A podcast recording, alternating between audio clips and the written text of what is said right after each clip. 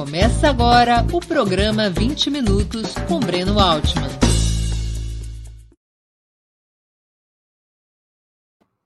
Bom dia!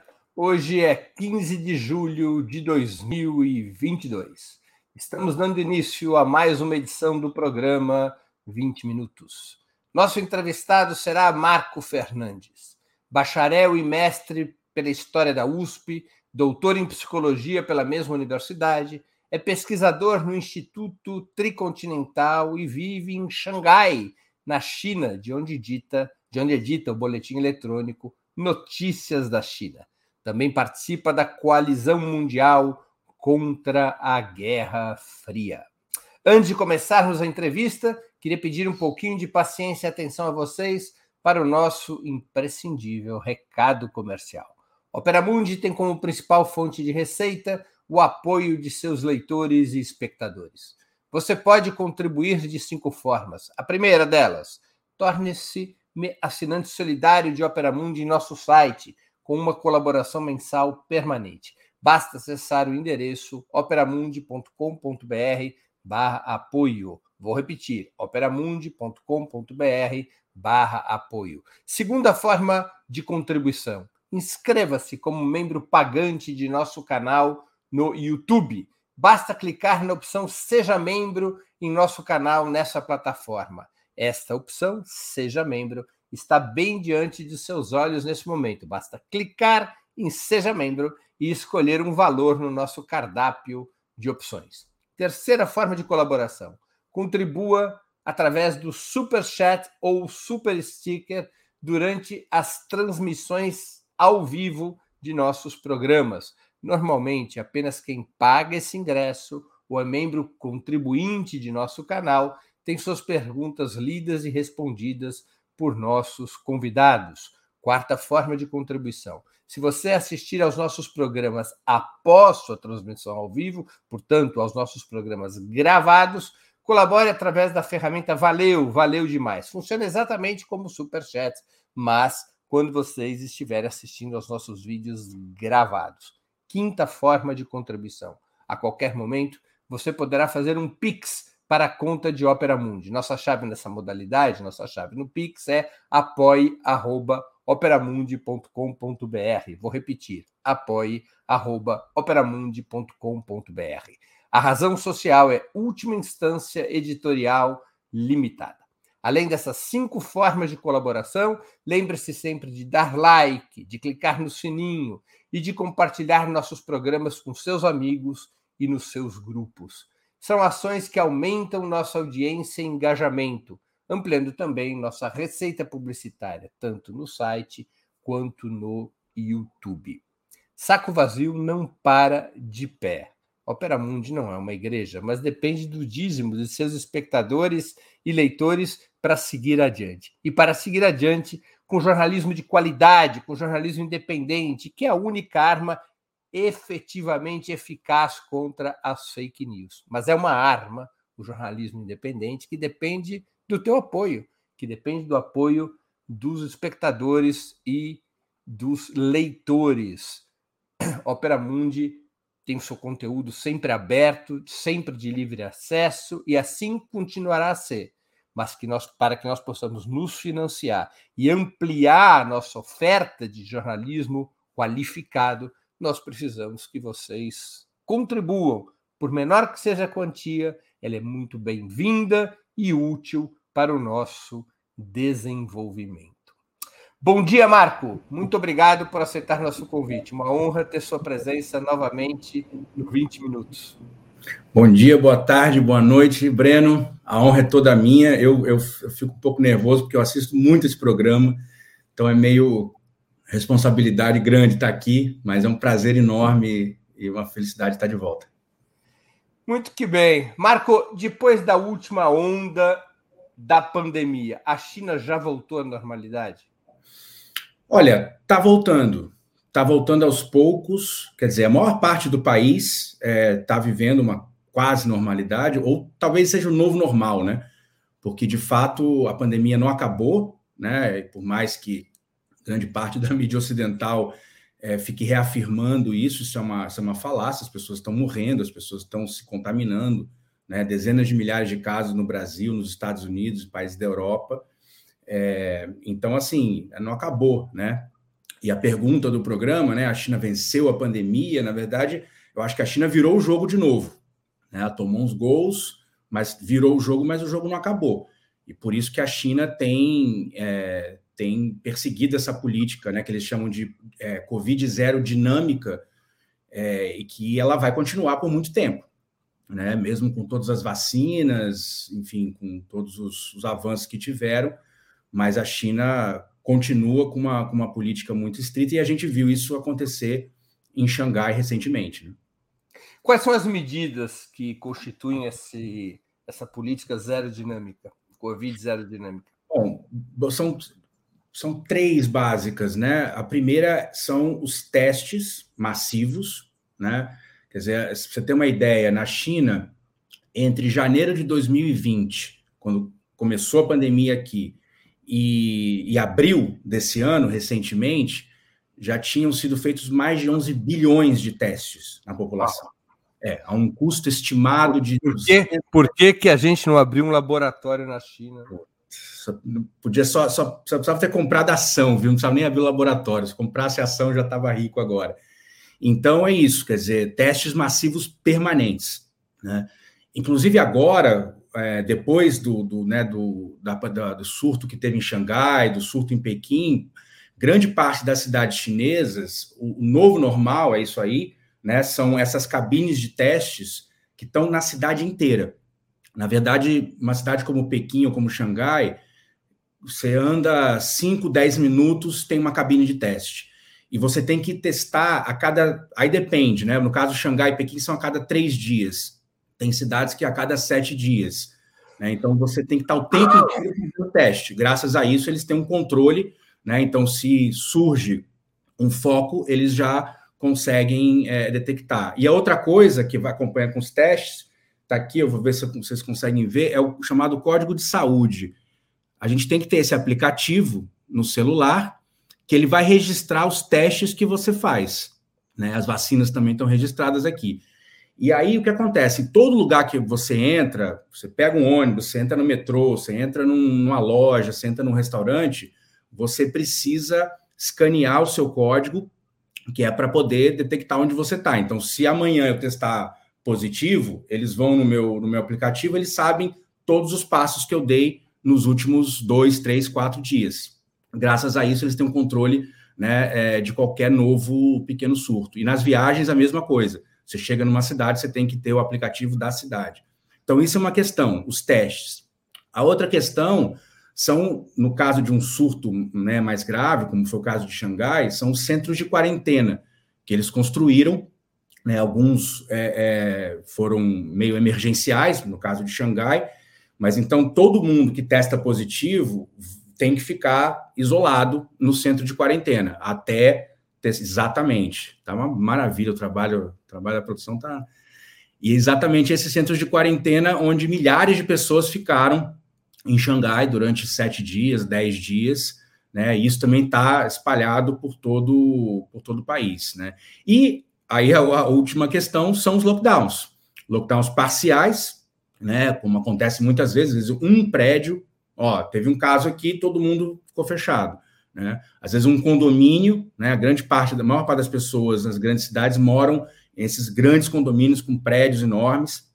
É, então, tem os lockdowns parciais e o lockdown total, que a gente viveu é, em Xangai por. Eu fiquei 71 dias em, dentro de casa, né, em quarentena. É, o lockdown durou mais ou menos uns 60 e pouco, mas eu tinha acabado de voltar do Brasil, eu estava na quarentena de hotel, os 14 dias obrigatórios, e quando a gente saiu, lockdown na cidade. Não tinha nem transporte. Essa tinha... quarentena de hotel para quem chega na China continua valendo? Continua valendo, mas justamente faz duas semanas, mais ou menos, eles diminuíram. Era, era a quarentena era de 14 mais 7, que eles falam. Então, 14 no hotel e 7 em casa, ou se você está chegando num hotel comum, enfim. É, eles acabaram de diminuir para 7 mais 3. Isso já foi um alívio sensacional, né? São, agora são só 10 dias de quarentena para quem chega, mas todo mundo que chega de fora tem que ficar, tem que passar por essa quarentena. Que foi graças a isso também que eles conseguiram conter. Né? A... E, isso provocou uma queda sensível da, dos índices de contaminação? O, você diz as quarentenas para quem vem de fora? É, o conjunto das medidas provocou uma queda. Claro, você, você, você imagina, por exemplo, né? Xangai, nós chegamos a ter 26 mil casos num dia. Né? É, chegou, totalizou, acho que mais de 700 mil casos. Aqui, aqui na China, na verdade, eles, eles, eles contam diferente, né? Eles só contam os casos sintomáticos.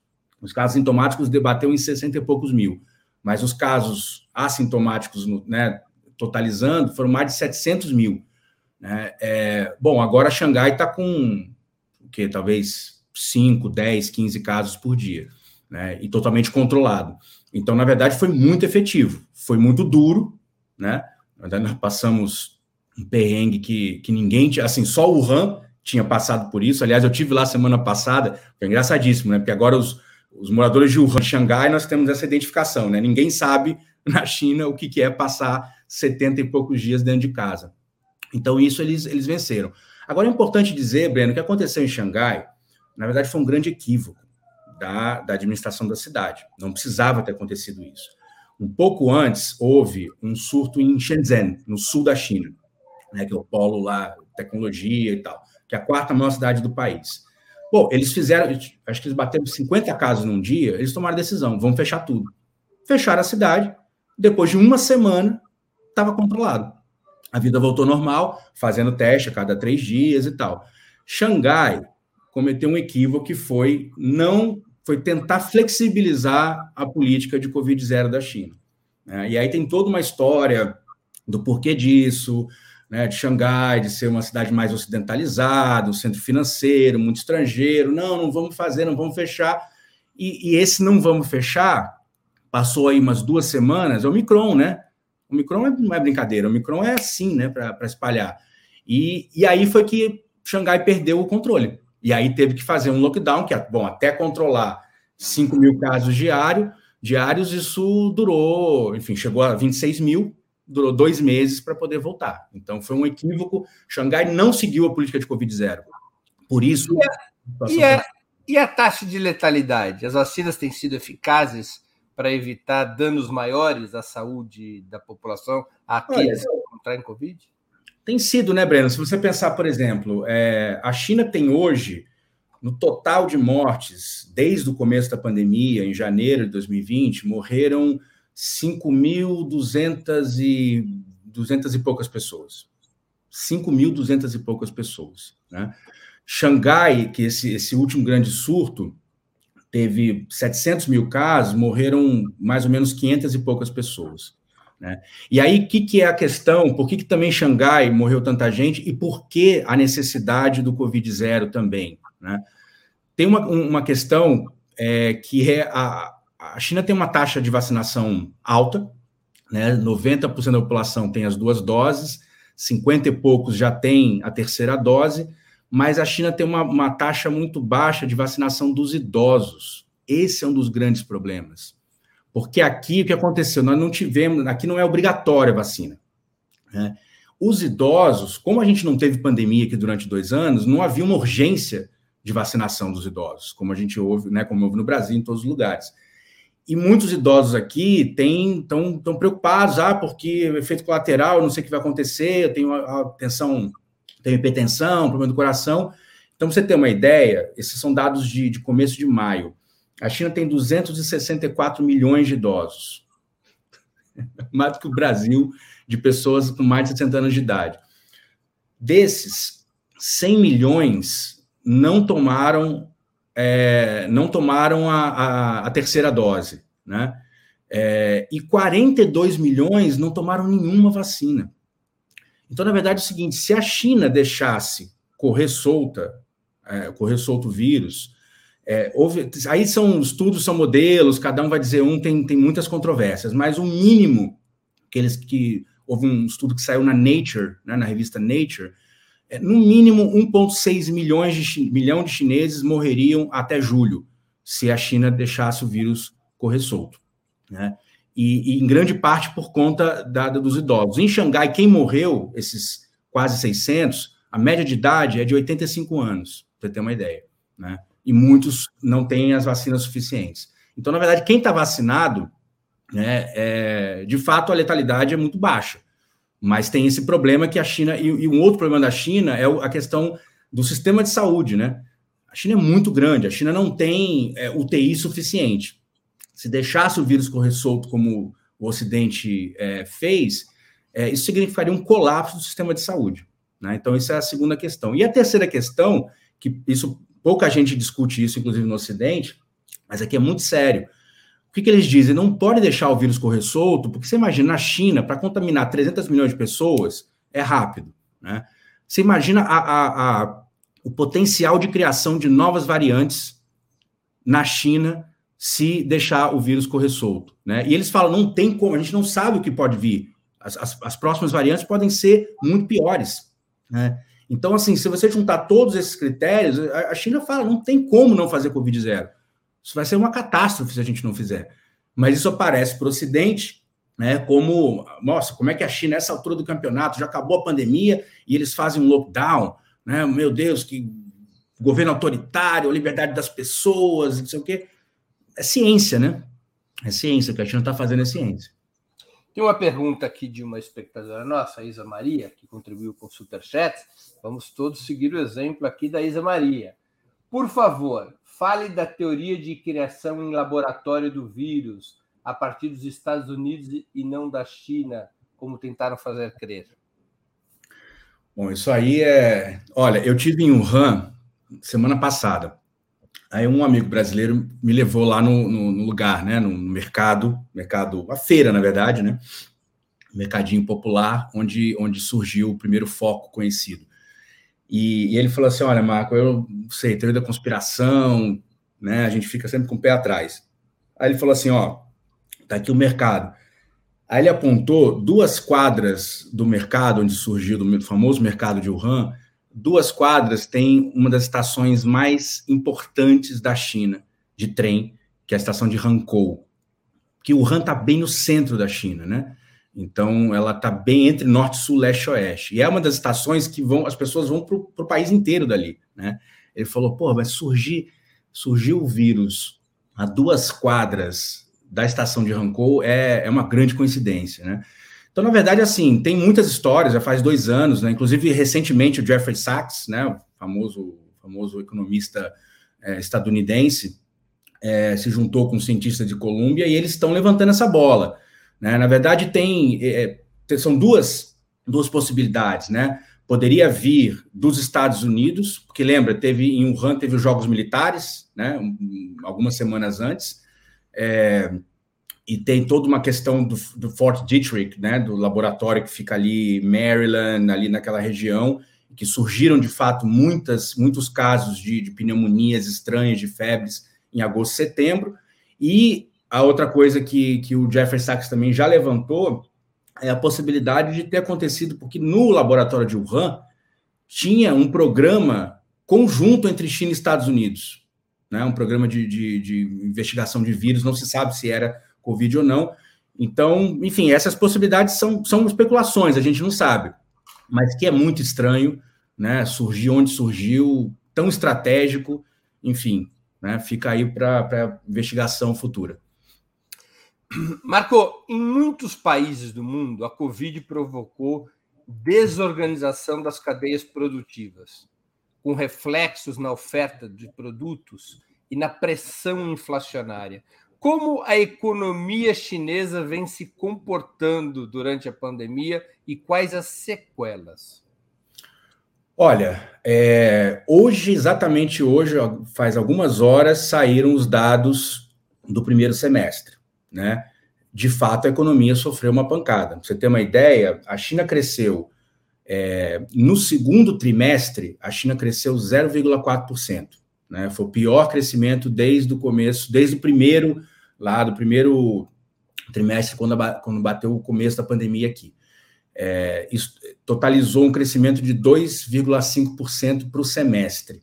Né? Se você pensar que a meta era 5,5% né, para o ano, então, de fato, é, enfim, foi uma pancada. Né? A China. Agora, a questão toda, são, acho que são duas questões principais. Né? Primeiro, bom, a China teve um prejuízo gigantesco, teve. Xangai é o maior porto do mundo, né, um dos maiores centros financeiros né, do planeta, e você parar uma cidade como Xangai durante dois meses, isso é um custo gigantesco. Né? Agora, é o que é o que o governo diz. Bom, a gente coloca as, as, pessoas, a vida das pessoas em primeiro lugar. A economia vai sofrer? Vai sofrer. Né? Mas aí, bom, é o que a gente chama de socialismo, né? É, não tem outro nome. É, perderam trilhões de dólares, mas evitaram uma tragédia. Eles não vão deixar morrer um milhão de pessoas como os Estados Unidos deixaram, ou como o Brasil, quase 700 mil pessoas. Inclusive, o que aconteceu é o seguinte: já nos últimos, no último mês, mês e meio, já surgiram uma série de, de programas de pacotes de incentivo. Por exemplo, alívio fiscal para as empresas, já anunciaram quase 2 trilhões de reais de alívio fiscal no país inteiro. Eles acabaram de, de faz duas semanas, eles lançaram um pacote de estímulo para infraestrutura que é, os, as províncias vão vender títulos, né, para investir em infraestrutura. 2,5 trilhões de reais, mais ou menos o que eles, o que eles é, lançaram. Só, por exemplo, só para a construção de novas ferrovias, e a China já tem bastante ferrovia, foram mais de 200 bilhões de reais. Então, na verdade, é isso. A China é, sofreu essa pancada no segundo trimestre, mas ela já está dando troco. Né? E já espera-se que no próximo, nos próximos dois trimestres a economia já, né, já, já reaja a partir desses, desses grandes estímulos. É, agora, de fato, né, é, enfim, é um, é um custo, né? É o custo que a, que, a China, que a China pagou. Agora, o custo que os países né, da Europa, os Estados Unidos, o próprio Brasil, pagaram um custo muito maior, porque a economia também é, entrou, em, né, é, é, entrou em recessão, cresceu muito pouco e morreu um milhões de pessoas, morreram milhões de pessoas. Então, nesse sentido, acho que a China deu, deu um exemplo, continua dando exemplo do mundo.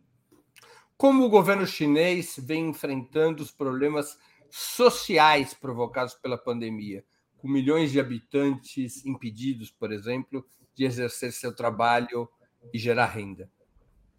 Não, isso de fato, isso foi um grande problema, né? Sobretudo se você pensar, é, por exemplo, a situação dos trabalhadores migrantes em Xangai, né? Que são pessoas que não têm residência fixa em Xangai e que vivem é, vivem de trabalho, de construção, vivem de, de, né, de entregas, vivem de comércio. É, isso de fato foi um grande problema.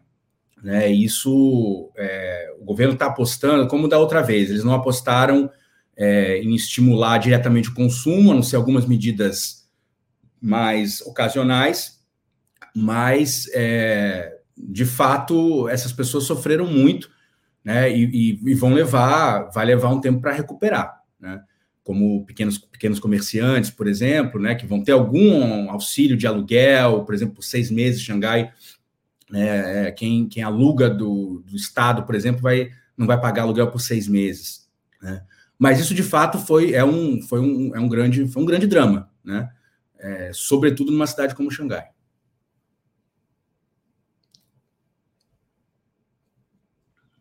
A pandemia, Marco, ela teve consequências é, na estratégia econômica chinesa? Por exemplo, provocou uma maior intervenção do Estado na economia? Olha, uma boa pergunta, Breno, porque provavelmente não fosse a pandemia, é, esses estímulos que eu, né, esses, esses, números que eu dei, talvez não fossem tão grandes de fato. Mas, mas eu acho que isso não significa necessariamente uma mudança de estratégia, né?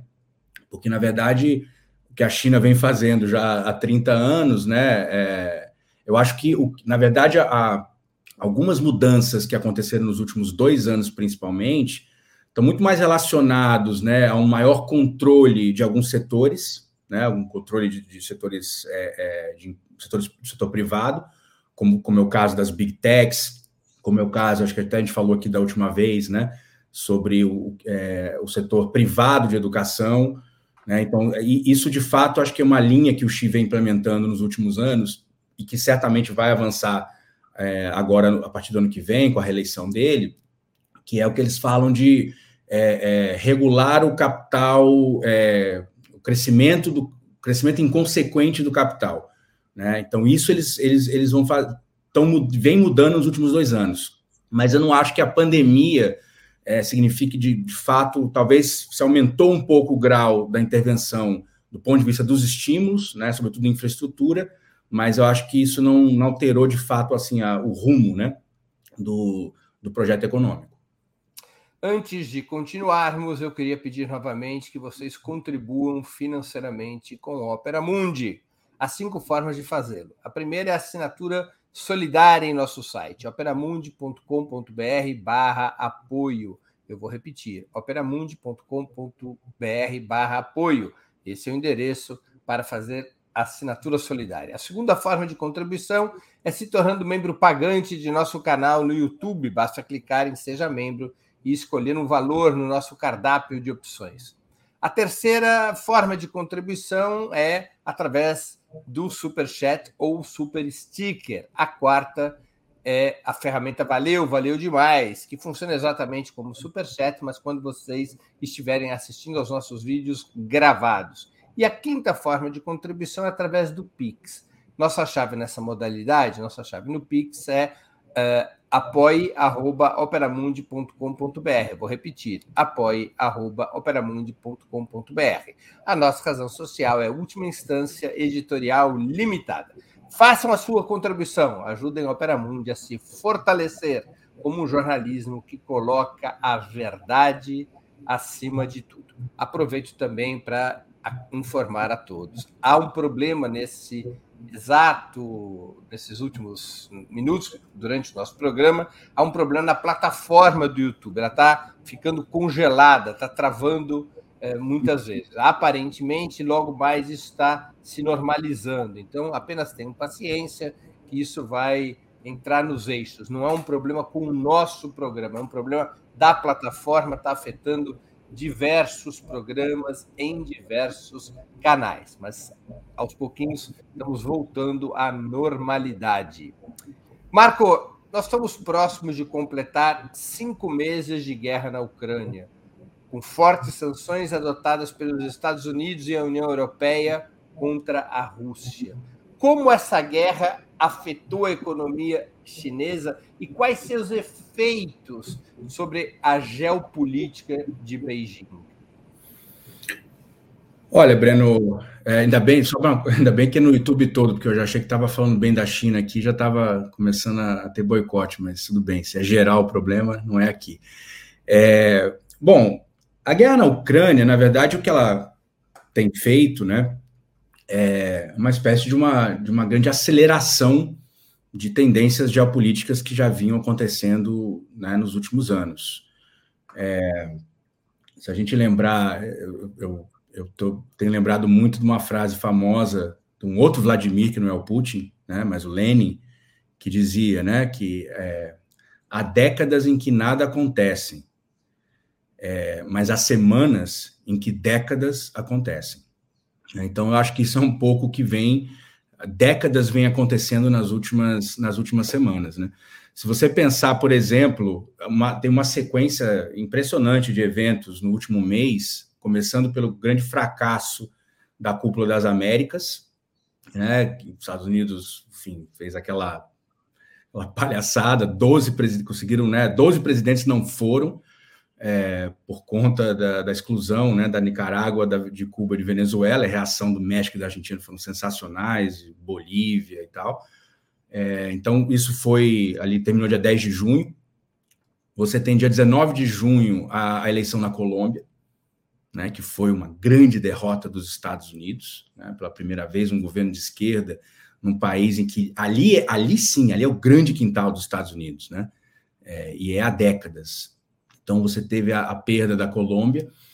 É, houve, na, naquela semana, né, a eleição foi domingo, na quarta-feira saiu um discurso, foi publicado um discurso do Xi na revista teórica do partido, a Chilche, é, que ele, foi um discurso que ele deu em fevereiro no Politburo, mas não tinha sido divulgado ainda. E é um discurso sensacional, né, que ele fala, olha, o Ocidente, a história do Ocidente é a exportação do caos, guerras, né, destruição, e, e nós precisamos superar esse, essa, essa ordem. E na sexta-feira tem um discurso do Putin, lá no Fórum de São Petersburgo, que ele fala a mesma coisa.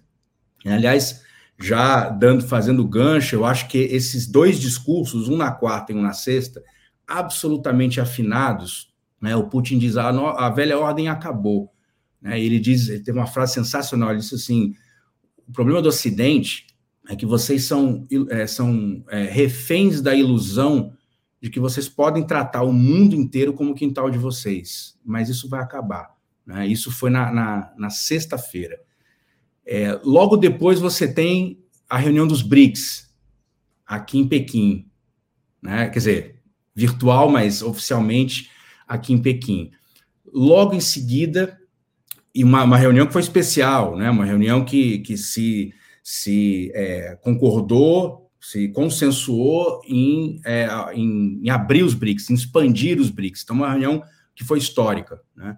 Logo depois, você tem a reunião, tem o G7 e a reunião da OTAN né, que também foi uma reunião histórica, né, a primeira vez que Japão, Coreia do Sul, Austrália e Nova Zelândia foram convidadas, né, a reunião em Madrid.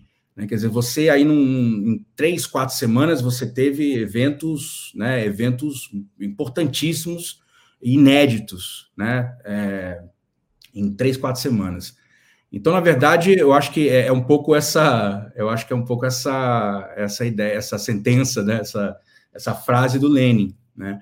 E, inclusive com uma coisa muito interessante, que é o, tem um simbolismo muito grande, né? Você pensar que teve a reunião do, dos BRICS em Pequim, né? Que é o futuro, a inovação, né? O, o sul global que se que se levanta, e você tem a reunião da OTAN nesse momento histórico, a reunião da OTAN em Madrid, que foi onde começou a nossa desgraça, né, Breno? De onde, de onde veio Cristóvão Colombo para descobrir, para invadir a América e começar toda a história de destruição, de colonização, de escravidão é, é, do sul global, né? nesse exato momento.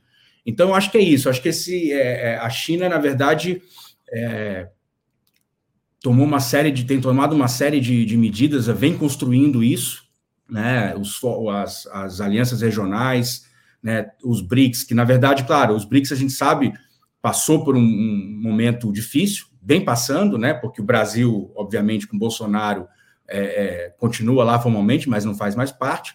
A Índia também recuou muito, né? Mas eu, é, o que a gente vem percebendo é que os BRICS e a China está botando muito, muito, muito, é, apostando muito nos BRICS de novo, é, como uma, uma possibilidade de expandir uma plataforma do sul global. Né?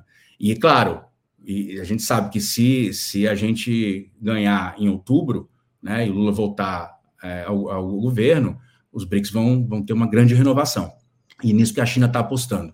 Além de uma série de outras iniciativas, né, é, de desdolarização, e a gente poderia falar aqui também, mas vou voltar aí para você. Agora, eu acho que a China, na verdade, é, o que ela o que ela está deixando claro, né, tanto no, acho que na afinação com a Rússia, como nessa nesse aumento de uma de uma, uma política, uma expansão de uma política para o sul global através de alianças regionais, de plataformas, é, eu acho que está claro que o rumo é, vai ser daqui para frente diferente dos últimos 30, 40 anos.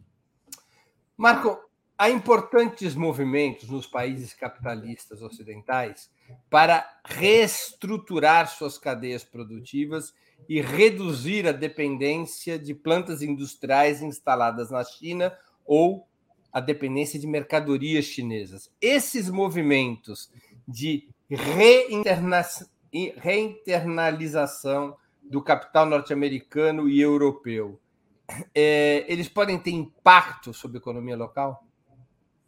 Sobre a economia local é. chinesa?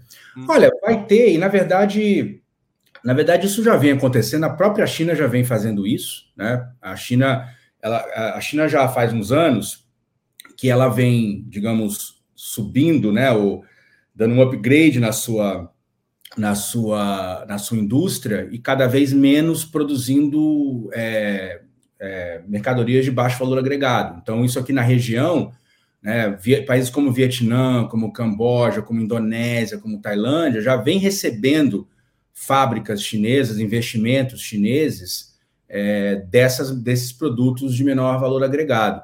É, e claro, a China, por exemplo, é, isso saiu aqui na, na, imprensa chinesa umas duas, três semanas, tem todo um movimento de, de, de investimentos chineses no México, por exemplo, né, para justamente para poder é, é, evitar as sanções, as tarifas né, da, da guerra comercial, produzir no México para exportar para os Estados Unidos. Então, é uma tendência mundial. De fato, isso vai acontecer, uma, uma né, estão chamando de regionalização das cadeias de suprimento. Né, mas não vejo isso afetando é, a economia chinesa no seu, né, no, seu, no seu núcleo, até porque a própria China né, já tem também esse projeto de passar a produzir produtos de alta tecnologia e, né, e dar, fazer esse upgrade na sua cadeia e, e regionalizar algumas das, das suas dos seus setores, né? Então isso isso de fato vai acontecer e isso pode ser bom, inclusive para enfim para o sul global, né? Que tenha que, mais isso é um dos grandes problemas que nós temos, por exemplo, na América Latina e no Brasil em relação à relação comercial com a China. Né? O caso brasileiro é típico. Nós, nós exportamos entre é, soja, petróleo, carne e minério de ferro é 89% da nossa pauta de exportação para a China. Isso não tem futuro, né? Isso é bom para o agronegócio, para, enfim, para as grandes mineradoras. Isso não é bom para o país. Né? Então, isso inclusive foi dito pelo próprio é, é, o encarregado de negócios, né? Porque a gente está sem embaixador chinês no Brasil nesse momento. Ele deu, fez uma, uma, coletiva logo depois dos BRICS, e ele falou isso, inclusive, falou, olha, se o Brasil quiser discutir com a gente né, um, uma, uma, uma, nova estratégia de industrialização, de novos investimentos, a gente está aqui aberto. Agora, precisa que a gente proponha. Né, e isso também, né, mais uma coisa que a gente sabe que esse governo, esse governo nefasto que está aí, não está preocupado com isso. Né? Agora, é, o Lula voltando, a gente sabe isso, a gente já tem ouvido, inclusive, de, né, de, de Márcio Postman, Paulo Nogueira Batista, a própria Dilma, tá todo mundo, né, isso é um consenso, nós precisamos reindustrializar o país.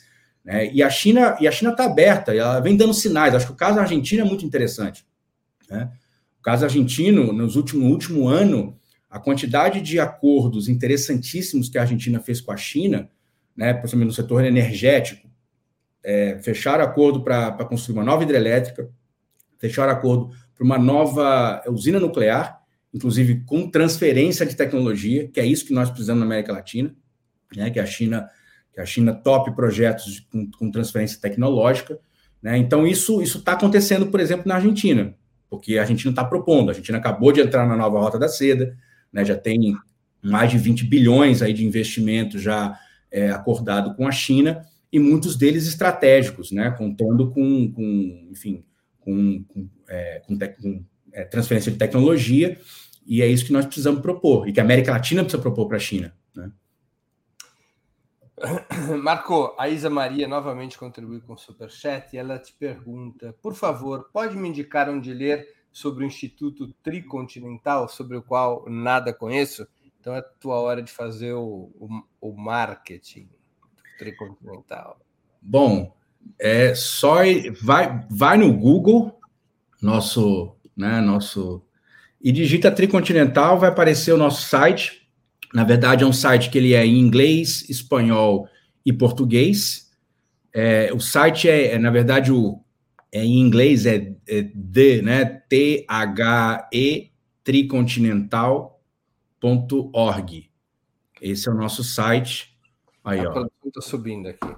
Aí, exatamente. Aí, aí tá, a, abriu a página em inglês, mas aí se você clica à direita no alto, tem lá português, e aí já aparece o nosso site em, em português. E tem também em espanhol.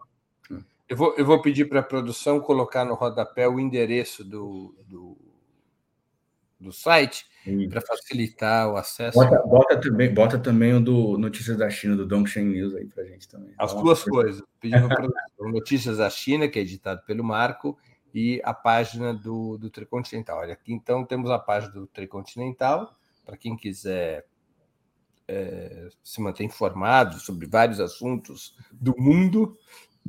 E nós vamos colocar no ar também o endereço do Notícias da China. Editado pelo Marco, pela Tings e por um coletivo de pesquisadores. Isso aí. Então, aqui abriu Notícias da China, a gente também vai, vai mostrar o, o boletim, que é muito interessante de, de acompanhar.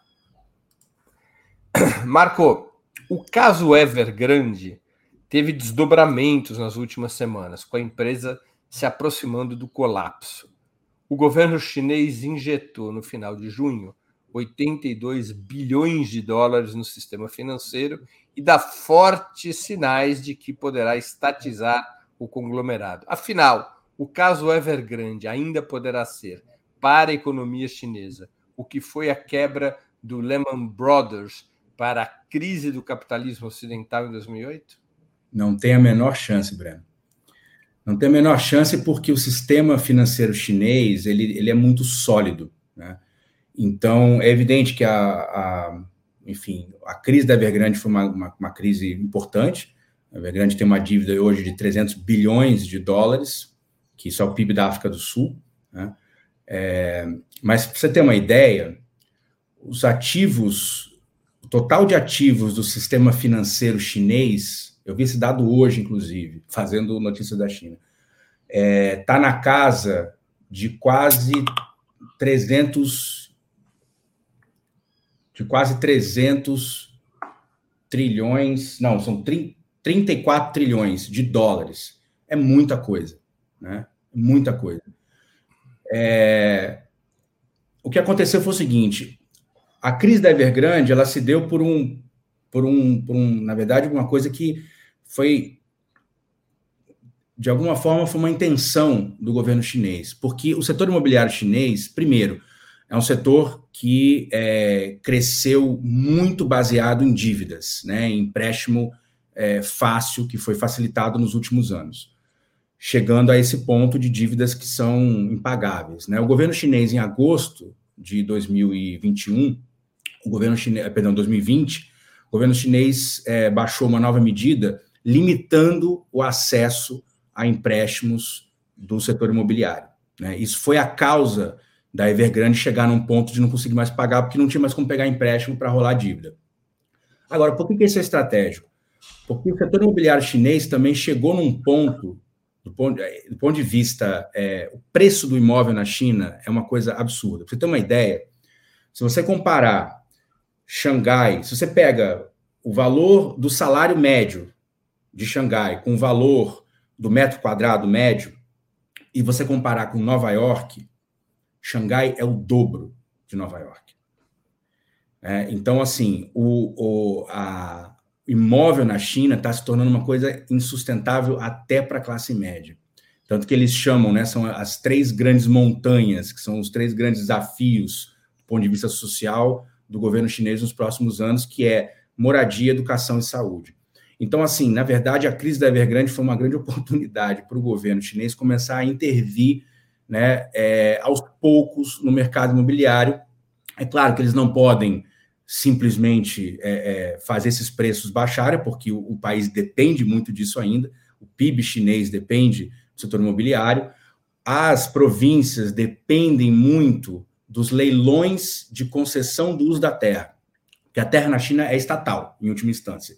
Então, é, eles vendem a, a, a concessão, né, concessão para usar a terra durante 40, 50, 60 anos. Pra você ter uma ideia, tem província na China que 80% do orçamento vem desses leilões de, de terra. Né? Então, acabou de sair esse dado também, faz duas semanas, despencou em mais de 50% a arrecadação é, nacional dos, desses leilões de terra. Então, de fato, é uma, é uma, é uma equação muito complexa para o governo. Eles precisam fazer o preço do imóvel baixar para a população, mas eles não podem fazer isso de uma maneira é, descontrolada muito acelerada, porque isso vai afetar a economia. Né? Então, isso é isso que o governo está, enfim, é, tendo que surfar nessa, nessa contradição mas, mas de novo, né, eu, eu acho muito difícil que a Evergrande seja estatizada, porque, na verdade, o que o governo vem fazendo são, são pequenas nacionalizações. Então, por exemplo, Compraram o estádio do, do Guangzhou Evergrande, 2 bilhões de dólares. Uma, uma, uma, uma grande construtora de, da província de Guangdong que comprou. Né? Eles vêm comprando pedacinhos, mas acho difícil que nacionalizem a empresa, porque eles não estão interessados nisso, eles querem intervir no mercado como um todo. E aí é uma luta de, de, né, de 5, 10 anos. É que eu, eu te fiz essa pergunta sobre a perspectiva da estatização, porque aparentemente a Evergrande estaria sem condições de honrar uh, em Hong Kong uma, uma, um título da sua dívida, e ao fazer isso, ela entraria numa situação pré-falimentar, e que o governo chinês ficaria sem alternativa a não ser intervir diretamente sobre a companhia, e que por essa razão é que teria, digamos, é, reservado no sistema financeiro, injetado no sistema financeiro esses 82 bilhões de dólares no final de junho, que é um valor expressivo de uma só vez. Né? Não, o, que já isso aconteceu já com outros grandes conglomerados é, é, privados que foram parcialmente estatizados. Você tem, por exemplo, o caso é, mais recente do grupo HNA, que chegou a ser um dos quatro maiores conglomerados privados é, da China, que chegou, por exemplo, a, a ter 10% do Deutsche Bank. Uau. Era desse grupo. Chegou a ter 25% do, do, do Hilton, da cadeia Hilton mundial. Né? Hoje, uma parte dele foi assumida por, por empresas estatais. Continua um grupo privado, mas tem ali 20%, 30% de participação de empresas estatais. Então, isso é possível.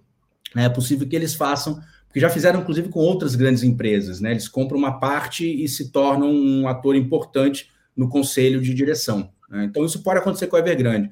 Agora acho difícil que, que estatizem a companhia como um todo, até pelo tamanho dela, né? Que ela é muito grande. Marco, quais as implicações político-ideológicas dentro da China da crescente polarização entre o bloco ocidental liderado pelos Estados Unidos e a aliança sino-russa? Bom, tem uma virada acontecendo, né, no país. É, você tem uma ideia? Faz o quê? Deve fazer mais ou menos um mês. Tem um, um, um, aqui na China tem muitos think tanks, mas tem ali uma lista de uns 10, mais ou menos, que são os mais influentes, são os mais importantes, ligados né, a distintos ministérios, ao Conselho de Estado, é, e esse, esse think tank se chama Instituto Chongyang. Ele é ligado ao Ministério das Relações Exteriores. E é um, é um think tank.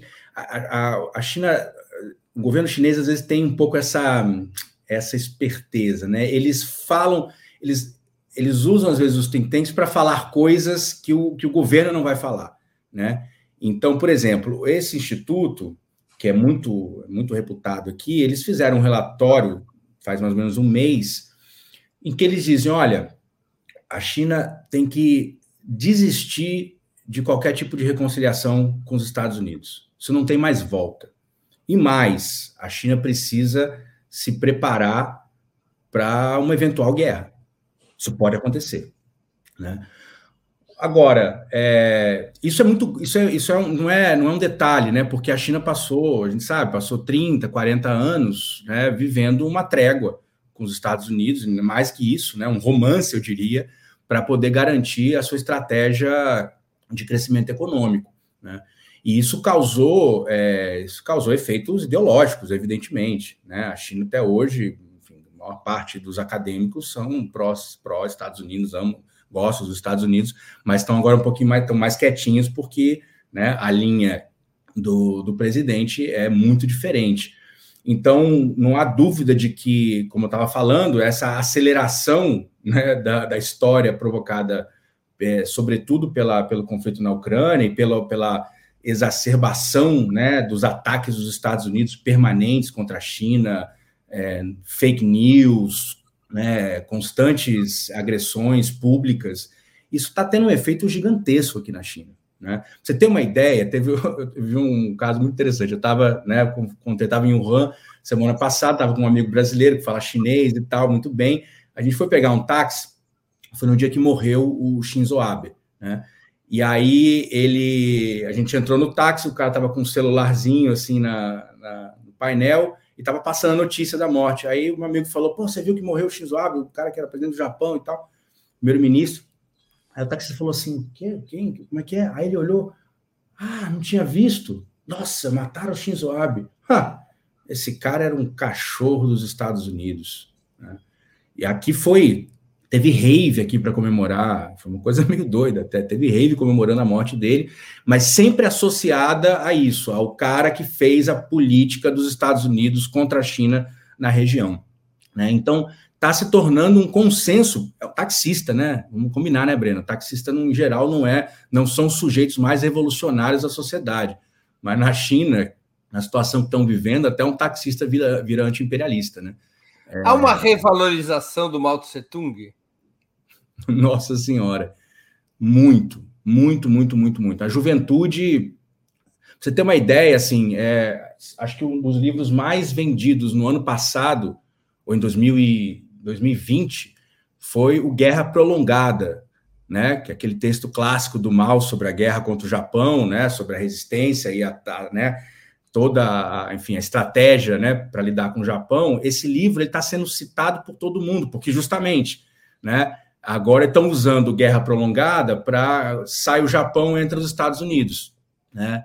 Não podemos superestimar os nossos nosso inimigo, mas também não podemos subestimar o nosso inimigo, né? Então, é, o mal é o sujeito mais citado. Se você saiu aqui num site também desses de, de, de história, com milhões de pessoas, né? Que, que, que clicam todos os dias e tal. Era uma pesquisa, bom, quem é a figura mais importante da história da China? Mao Zedong, né, disparado, né?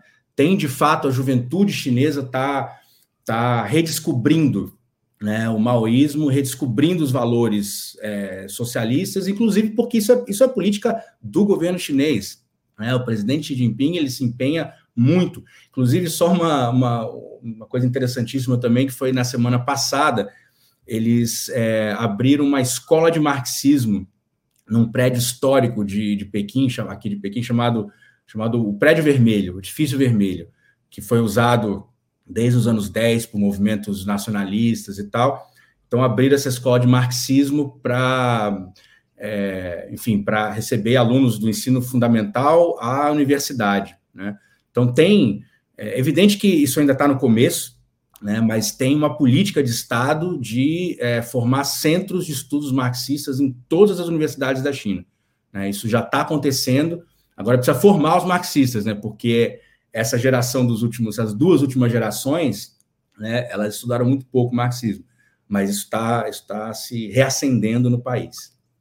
O país volta a falar em Mao Zedong, marxismo, socialismo, revolução, volta a falar e isso tem muito a ver com, com essa com a atitude dos Estados Unidos, né, que na verdade fez né, reacender a, a chama anti-imperialista também é, no país, né. Marco, nós estamos chegando ao fim da nossa conversa e eu queria fazer duas perguntas que eu sempre faço aos nossos convidados e convidadas antes das despedidas. A primeira, qual livro você gostaria de sugerir aos nossos espectadores? A segunda, qual filme ou série poderia indicar a quem nos acompanha? Vamos lá, livro eu vou recomendar o que eu estou lendo no momento, que é o Eterna Vigilância, que é a autobiografia exatamente do Edward Snowden, é, que é um livro sensacional. Eu, bom, eu tinha visto o filme né, do Oliver Stone, que aliás super recomendo, não é esse o filme que eu vou recomendar, mas super recomendo também. E, enfim, aí ele conta a história da vida dele, né? Eu não sabia, inclusive, que ele tem a família, tem parente que veio no Mayflower, da Inglaterra. Então era, era, um, era um típico é, é, WASP, né, estadunidense. Mas, enfim, foi o cara que, que revelou aí o que. Brasil, gente... Edward Snowden está na vigilância aqui no Brasil, publicado pela editora Planeta. É de fácil acesso por meio de compra digital ou em livrarias. Para quem não sabe, né, um ex, um ex é, é hacker da CIA e da NSA, né, que é, entregou, né, vazou vários arquivos para o Glenn Greenwald e graças a isso nós ficamos sabendo, né, entre outras coisas, da, da, da, espionagem em massa que foi feita no Brasil a partir de 2013 na Petrobras, no celular da presidenta Dilma. Inclusive, tem uma cena muito interessante no filme que mostra como, na verdade, em 2013, o Brasil era mais vigiado do que a Rússia. Está lá no filme os dados de quantas comunicações, mais de 2, 2 bilhões de comunicações hackeadas em, em 2013. Isso o Snowden mostra para os colegas dele quando ele está no Havaí, né, que é o último lugar antes dele, dele sair, dele se, se dele abandonar e até ir para fugir para a Rússia. Né? Que é onde ele vive que é onde é, atualmente. É hoje, exatamente.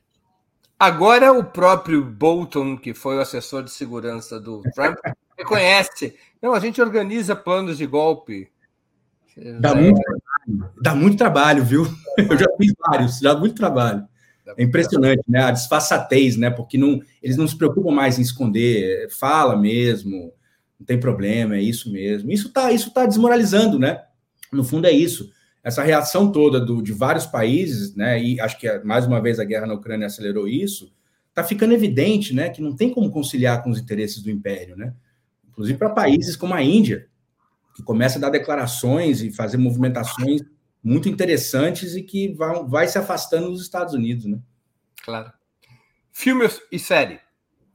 Bom, então, filme, inclusive, né, fazendo gancho com a tua pergunta sobre a juventude maoísta, anti-imperialista e tal, é um filme recente de fevereiro é, do Zhang Yimou, que é um cineasta que eu adoro, o cineasta chinês mais famoso no Ocidente, o filme chama-se é, Franco, Atir Franco Atiradores, né? Snipers, que é o título dele em inglês. É, é um filme que eu ainda não achei. A, a Natália procurou também para ver se achava com legenda em português. Tem legenda em inglês, tem no YouTube, inclusive, se você procurar, põe lá Snipers. Depois, talvez até coloque o link na, na descrição. É, se passa na Guerra da Coreia, né? Que é outra coisa que é, passaram 30 anos sem falar da Guerra da Coreia aqui na China né? E de dois anos para cá já saíram pelo menos uns cinco filmes e romance e série de TV. Esse é sensacional, exatamente está aí. É, é, um filme simples. São um grupo de snipers chineses de um lado, um grupo de snipers estadunidenses, gringos do outro. No meio, um cara que precisa ser salvo, um sócio chinês que precisa ser salvo, que é um cara da, da, da inteligência. E o filme é só isso, uma hora e meia, uma hora e quarenta, que você não respira, e é o confronto ali na tete a tete, quase, entre, entre China e Estados Unidos. Né? Se passa então, na Guerra da Coreia. Se passa na Guerra da Coreia. Um evento. É, esse, esse grupo, na verdade, era um batalhão mesmo famoso de franco-atiradores chineses. Tem aí, claro, né, uma dramatização, mas é sensacional. E eu acho que esse filme é mais um desses filmes chineses sobre a Guerra da Coreia recentes, né, que expressam é, esse, esse fervor anti-imperialista. Né? O outro, que é a Batalha do Lago Tianjin, né, arrecadou mais de um bilhão de dólares, a maior bilheteria da história do cinema chinês. Né? Não à toa um filme que é uma guerra contra os Estados Unidos. Né? Alguma série para indicar? Então, a série aí eu vou, vou vir para América Latina, né? Que a gente não teve tempo de falar, mas que está vivendo um momento sensacional, né? E é uma série que aí eu devo, devo ao camarada João Pedro Stedler, a recomendação, chama-se Ventos de Água. Tem na Netflix. É uma série exatamente, Ventos de Água. Sensacional. Esse é o personagem, é o, digamos, o protagonista, esse senhor, e aqui ele, à esquerda, ele mais jovem, né, e começa o filme na, na Espanha durante a Guerra Civil, né? Ele jovem, é, o Andrés é, Olacha, ele, ele migra, migra para a Argentina nos anos 30, né? E passa toda a vida lá. E o filme ele se passa então nesse período, nos anos 30, 40, tem ali o surgimento do peronismo, né? mobilizações de massa.